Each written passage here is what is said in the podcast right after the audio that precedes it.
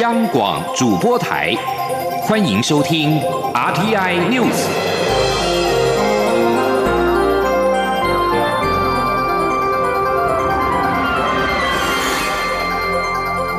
听众朋友您好，欢迎收听这节央广主播台提供给您的 RTI News，我是张顺祥。外交政策报道。美日等国连署一封给世界卫生组织 （WHO） 秘书长的信函草案，要求邀请台湾出席世界卫生大会 （WHA）。美国期盼恢复台湾世卫观察员的地位，为全球遏制武汉肺炎与中国展开对抗奠定基础。美国跟日本正连同澳洲、英国、法国跟德国在内理念相近国家共同联署一封致世卫秘书长谭德赛的信函。信函草案主要是要求谭德赛邀请台湾出席五月召开的世界卫生大会年会。报道表示，人口仅两千四百万的台湾，有效因应疫情大流行。美国与其他国家对于台湾参与世卫讨论高度支持，但部分美国关键盟友担心力挺台湾可能会招致中国的报复。批评者也质疑，白宫的这项举动更是广泛的外交行动的一部分，目的在使全球关注中国与世卫在疫情控制上的失败。以转移对美国行政体系防疫不利的注意。美国卫生部长艾萨日前才跟台湾卫福部长陈时中举行虚拟会议。艾萨表示支持扩大台湾对世卫的参与。台美跟日本近日举办线上全球合作暨训练架构研习，聚焦疫情假讯息。外交部次长徐思俭三十号在华府智库活动当中表示，未来几个月会有更多类似活动，让台湾与国际分享防疫的典范。接着把新闻焦点回到台湾，郑姓男子搭火车刺伤铁路警察李成汉腹部致死案，嘉义地方法院三十号一审宣判无罪，并令入相当处所。施以监护五年。合议庭考量郑男罹患思觉失调症，长期服药不规则，病视感不佳，预支新台币五十万元交保之后停止羁押。对于宣判无罪，李承汉的父母受访的时候说：“太离谱。”内政部长徐国勇也表示，对于判决深表遗憾，绝对依法上诉。为殉职的远警争取公道，而嘉义地检署以郑贤并没有丧失辨识能力等五大理由提出了上诉。嘉义地方法院是在四月三十号昨天上午的十点宣判，嘉义地检署下午已经写好上诉理由书和不服交保裁定的抗告书给嘉义地方法院，嘉义地方法院回应。抗告书跟上诉理由书，今天五月一号会转到台南高分院来审理。此外，警政署长陈家清表示，会向上级来反映，严议修正刑法，定定保护原警专款，对于杀警跟袭警嫌犯给予最严厉制裁。请听央广记者刘品熙的报道。郑姓男子去年七月搭乘火车刺伤铁路警察李成汉致死案，嘉义地方法院考量郑男李有思觉失调症，三十号上午一审宣判无罪，引发极大争议。人在金门考察的内政部长徐国勇受访表示，法院是独立机关，尊重法院的判决，但他对于判决结果深表遗憾，这令人非常沉痛。他会要求警政署依法上诉。警政署长陈家清第一时间也表达判决不公，全体警察无法接受，绝对上诉到底。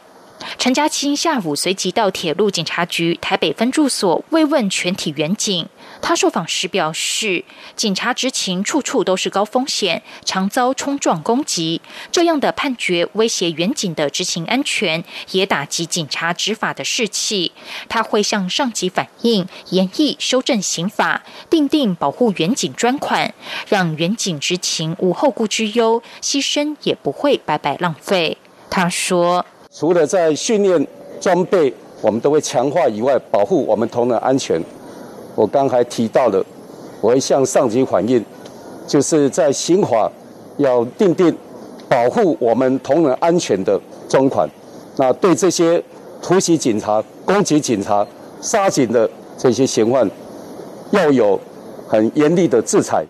铁路警察局则表示，检方调查结果指郑姓男子虽然罹患思觉失调症，但仍具有辨识和控制力。但法官竟然没有采纳而宣判无罪，而且轻易让被告交保，没有跟社会隔离，让全民承担再犯的风险。铁警局支持检察官依法上诉，也将聘请律师全力协助家属上诉。央广记者刘聘熙在台北的采访报道。国安局长邱国正到立法院的外交及国防委员会报告及备询，多位立委问到北韩的情势。邱国正透露，北韩领导人金正恩确实生病，但立委认为各国没有出现军事调动，推测金正恩只是生病，人还好好的。邱国正则是笑而未答。记者欧阳梦平报道。北韩领导人金正恩近期行踪成谜，甚至传出已经病重或过世的消息。国安局长邱国正三十号到立法院外交及国防委员会报告国家情报工作执行状况与疫情影响下国际事态研析，并被询。多名立委都关心北韩情势以及对区域的影响。民进党籍立委罗志正质询时问道：“如果北韩权力出现交换或真空，国安局对于东亚受到的冲击有没有进行沙盘推演？”邱邱国正表示，国安局都有准备。多位立委也关切金正恩目前情况到底如何，国安局是否有掌握？邱国正表示不便公开，要私下向立委说明，以避免情报来源被洞悉。但在面对民进党籍立委蔡世应质询时，他透露金正恩确实生病，至于是否只是生病，人还好好的，则笑而未答。就你们了解金正恩身体健康吗？他这总可以讲了吧？他他有病啊，才会去哦。所以好，所以很简单。所以局长讲的第一个重要消息，确实是生病了。哎，对，只是生的病严重到什么地步？对对，这就是重点就对了。好，对。所以这样看起来结论就是，金正恩生病了，但是人还好好的，就是这样子啦，是不是？这个这个。国民党籍立委江启臣质询时，也问到国安局针对北韩局势的分析。万一北韩出现领导人交接，会不会有大规模的军事部署？邱国正表示，根据对共产国家的研究，他们不管政治再怎么动荡，会有片段时间需要整合斗争，但不至于影响整个后援。他并指出，北韩很封闭，又有核弹、飞弹，如果有状况发生，周边国家都会受到影响，当然也包括台湾。中央广播电台记者欧阳梦平在台北采访报道。二零一九冠状病毒疾病 （COVID-19） 冲击到全球的经济，不过政府跟部分的外媒仍然是估台湾的经济成长率仍可有不错表现，是亚洲四小龙之首。经济部长沈荣金三十号表示，主计总处也估台湾的首季经济成长率可以达到百分之一点八。他并且分析，台湾的防疫做得好，是全球少数保有正常作息的国家。加上台商回流持续，美中贸易战以及疫情带来的转单效应，国内公共建设提前施作，还有纾困方案等等，都可以有效支撑今年的经济成长率。而事实上，行政院的主计总处在三十号也公布了第一季的经济成长率，概估为百分之一点五四，创二零一六年第二季以来大概十六季的低点。足迹总处分析，受到二零一九冠状病毒疾病疫情的影响，国人减少外出消费以及休闲旅游活动，使民间消费不如预期，是这一次下修的主要原因。此外，台湾经济研究院在三十号也公布了三月的制造业景气灯号，续成代表景气低迷的黄蓝灯。尽管第一季制造业相关数据表现优于预期，但预估第二季冲击会浮现。不过，随着各国陆续重启经济的活动，下半年制造业景气将会比上半年好。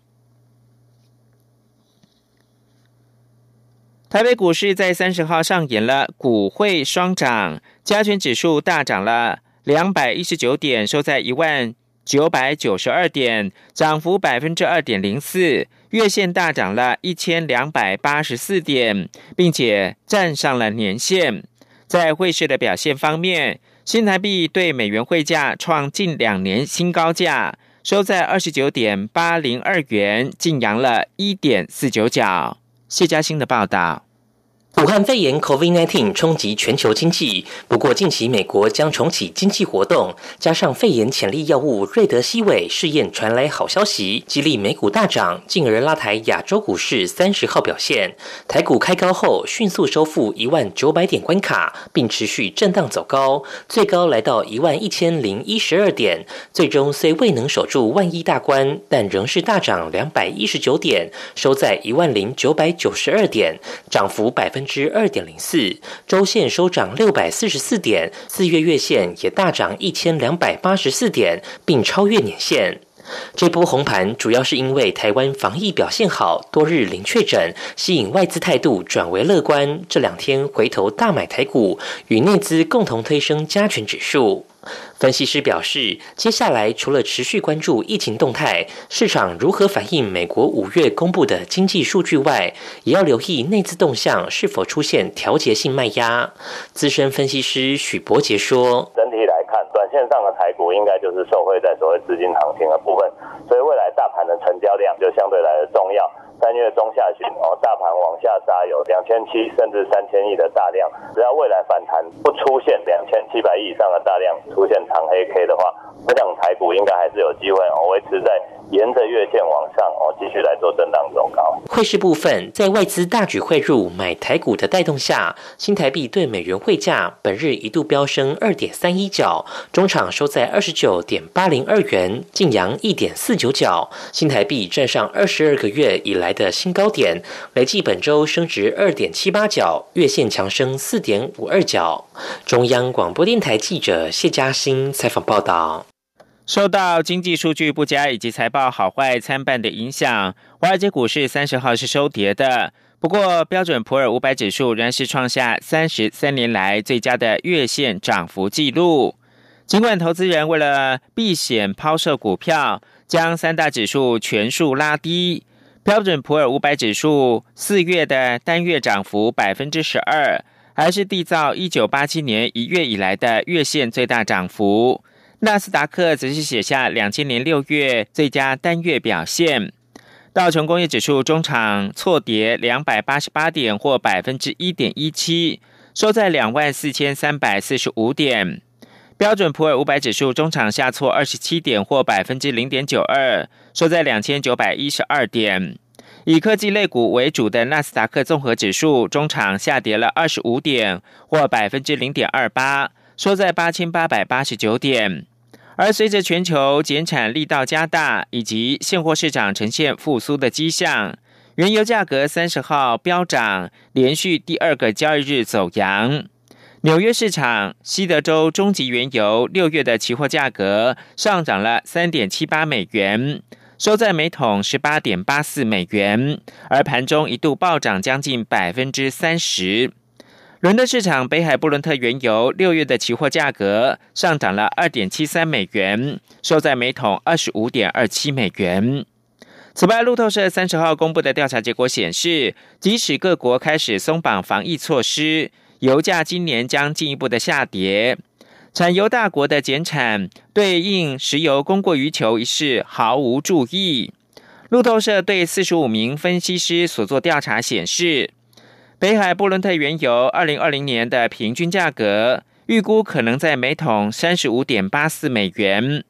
比三月份调查时预估的三十八点七六美元低了百分之七点五，今年到现在，布伦特原油的均价是四十五美元。交易商急于在到期前抛售五月的合约，导致西德州中级原油期货价格首度跌到变成了负值。这项最新调查只是预测，西德州中级原油二零二零年的平均价格将从三月预估的每桶三十五点二九美元，跌到三十一点四七美元。我是加医科医师许淑华。防疫期间，请配合邮差及快递业者的防疫事项。民众需要签收快递或者是挂号时，请先佩戴口罩，尽量以印章去签收，或者是自备签收笔，保持一公尺以上的社交距离，并且减少交谈。签收前后，请记得要清洁双手哦。若是居家隔离或者是检疫者，请主动告知，多使用线上付款，减少现金交易。有政府，请安心。资讯由疾管署提供。现在是台湾时间清晨的六点四十五分，又过了三十秒。我是张顺祥，继续提供新闻。美国国家情报总监办公室 （ODNI） 三十号首度表示，美国情报圈相信，源于中国俗称武汉肺炎的二零一九冠状病毒疾病不是人造，或者是经过基因改造而成。声明还说，情报部门将持续严密的调查新出现的讯息跟情报。以确认疫情是否是经由遭感染动物接触而开始，或者是由武汉一间实验室的意外所导致。ODNI 的声明似乎跟反中人士提出的阴谋论大相径庭。美国总统川普的部分支持者暗示，这种新型冠状病毒是由中国科学家在一间政府生化武器实验室培养而来，后来流出来。大陆委员会四月三十号下午在例行记者会表示，目前已对三十七名任职中共党政军以及相关机构的国人开罚，有八十六个人正在查处，当中包含任职于中国东方卫视驻白宫记者的国人张金义，另外有两个人则是了解当中。对此，中国大陆国务院台湾事务办公室发言人朱凤莲稍晚透过官媒新华社以应询的方式表示，民进党当局不断的罗织罪名，打压处罚在大陆就业的台湾同胞，剥夺台湾年轻人获得更大更好发展的机遇。陆委会在晚间以书面声明表示，台湾是民主法治社会。政府作为恪守依法行政原则，对于国人担任陆方的党政军组织的职务跟成员，均秉持勿往勿纵原则，依法审慎处理。此外，近日传出中共当局要求港台艺人保证十年政治正确的传闻，对此朱凤莲称纯属捏造。但也表示不允许少数人一面在大陆赚钱，却另外一方面支持台独的分裂活动。陆委会对此呼吁中共当局应该留给演艺人员自由发展的空间，以特定的政治意识形态进行文革式猎污，审查台湾艺人相关言论及要求政治表态。只会加深民众对中共政权的反感，更不利于两岸的文化交流。台湾制宪基金会发起制宪意向公投，三十号将三千多份的提案联署书送交中选会。基金会的执行长林怡正表示，目前台湾遵循的这部宪法。明定台湾跟中国同属一国，这离现实太遥远，也让台湾面对这次疫情的时候没有办法在国际上被公平对待。他希望尽快透过制定一部新的宪法，让台湾成为正常的国家。央广记者刘品希的报道。由独派大佬郭宽敏成立的台湾制宪基金会力推制宪工程。基金会执行长林怡正三十号上午将两个制宪意向公投提案书送交中选会，题目分别为“您是否同意要求总统启动宪法改造工程”以及“您是否同意要求总统推动制定一部符合台湾现状的新宪法”。两项提案都有三千多人联署，已超过第一阶段一千九百三十二人的提案联数。门槛。基金会执行长林怡正受访时表示，基金会去年所做的四次民调都显示，有百分之七十的民众支持台湾要制定一部符合台湾现况的新宪法。如今也有百分之八十三的人认同自己是台湾人，台湾的国族认同已达到相当高的共识。目前只差一里路，希望可以透过制宪意向公投完成国家正常化。林怡正并指出，在这次武汉肺炎疫情中，台湾在国际上无法被公平对待，就是因为台湾现在所遵循的这部宪法明定台湾跟中国同属一国，因此唯有尽快制定一部台湾新宪法，才能让台湾在国际上成为被世界尊重认可的伙伴。他说：“如果我们所有的国人在这一次武汉肺炎的蔓延过程当中，我们感受到，我们台湾需要被公平对待，只有一个方法，让台湾早一天成为一个正常国家，而让台湾成为正常国家的不二法门，唯一的一把钥匙，就是重新制定一部符合台湾现况的新宪法。此外，国台办发言人朱凤莲日前被问及对制宪公投的看法时，批评台独是历史逆流，是绝路。对此，林怡正说：“未来新宪法的内容如何定位台湾与中国，都还有很大的空间。中国不用紧张，也欢迎中国官方派员来台湾了解参与。”至于是否担心中选会会否决这项公投提案，他强调，人民拥有透过公投决定国家大政方针的权利。如果此路不通，代表台湾民主存在非常严重的瑕疵。央广记者刘聘熙在台北的采访报道。陆委会表示，任何有关国家主权、两岸关系等政治性的议题，应该通盘的审慎整体的情势，妥善应应处理。不过，针对中国大陆国台办对于相关公投提案的批评，陆委会则是呼吁中共当局尊重台湾民主多元的意见表达，正视中华民国的存在，以及台湾从未隶属于中华人民共和国的事实。二零一九冠状病毒疾病全球延烧，反观台湾，到四月三十号则已经十八天没有出现本土的确诊病例，而零确诊天数也坐五望六。五一连假今天开始，民众都蠢蠢欲动，想要放风了。部分旅游业者也在这波疫情的冲击之下，化危机为转机。甚至提出了安心旅游十大倡议和三大安全旅行制度，揭开台湾后疫情下的旅游新时代。吴丽君的专题报道。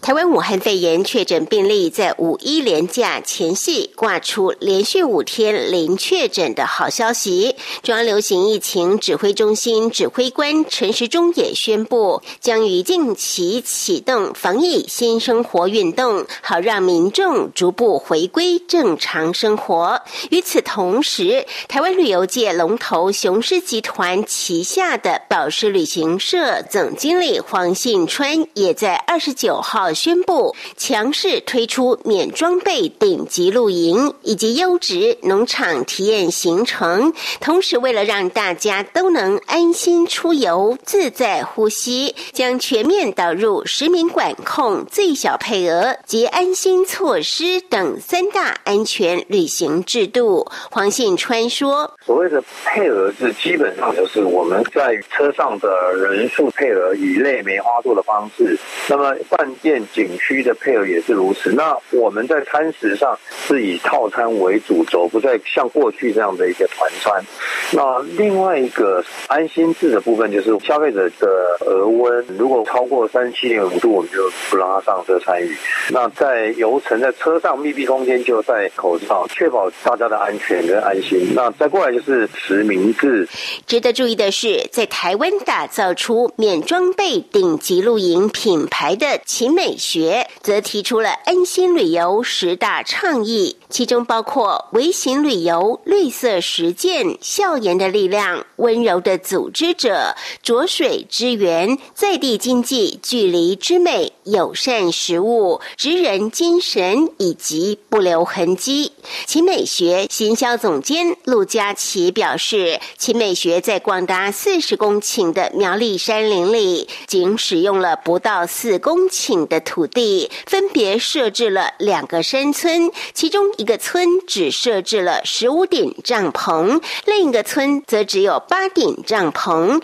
帐篷与帐篷间的距离宽达五到十米，而且每天限量八十人入住，而这样宽广的旅游社交距离，恰好呼应了这次爆发的疫情。但是，尽管来到这里的旅客已经拥有如此奢侈的空间，其美学还是因应这一波疫情，取消了在草地餐桌或巨人餐桌上以公筷分食合菜的体验，改采梅花座及分食套餐的方式来用餐。不过，由于彼此距离拉长到一米半，他们还别出心裁，设计出另一种游客互动的方式。陆佳琪说：“本来我们是希望不同的人一起聚集吃合菜，好让大家有一点凝聚感。但因为疫情，我们就开始调整成分食。那因为距离远嘛，我们就设计了一个四十公分的长筷子，